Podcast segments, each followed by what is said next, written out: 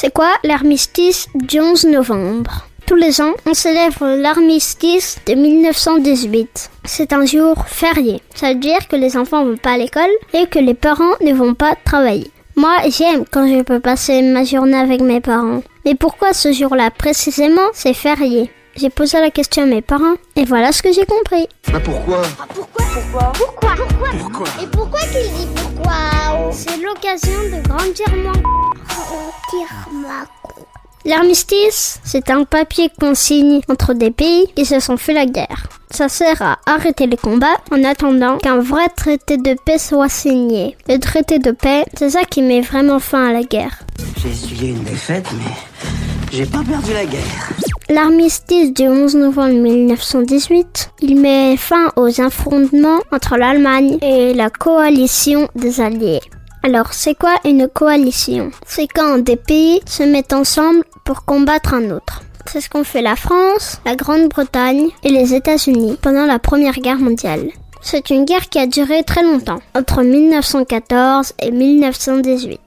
La bataille a fait rage du lever du soleil à la tombée des ombres de la nuit. Cette guerre, elle a fait plus de 10 millions de morts. C'est un peu comme si on avait tué tout Paris et sa région. Un triste record à l'époque. Tout ça a pris fin le 11 novembre, à 11h. C'est facile à retenir.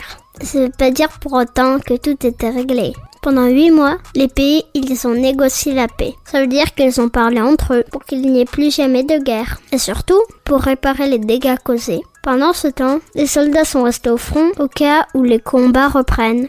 C'est la guerre, Napoléon. On ne peut pas toujours gagner. C'est l'Allemagne qui a perdu.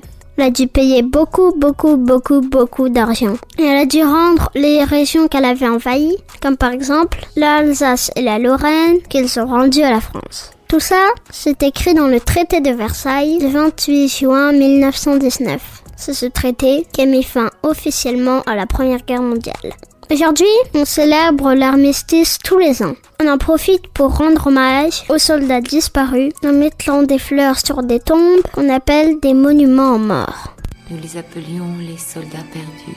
Et à Paris, sous l'arc de triomphe, il y a la tombe du soldat inconnu. Inconnu car en enterrant ce soldat, on ne connaissait pas son identité. Enterrer un soldat inconnu, ça permet de rendre hommage à tous les soldats, sans distinction. Voilà, l'armistice a permis d'arrêter la guerre. Et c'est ça qu'on célèbre le 11 novembre. Malheureusement, la guerre recommencera 20 ans plus tard. C'est ce qu'on appelle la Seconde Guerre mondiale. Je t'expliquerai tout ça le 8 mai.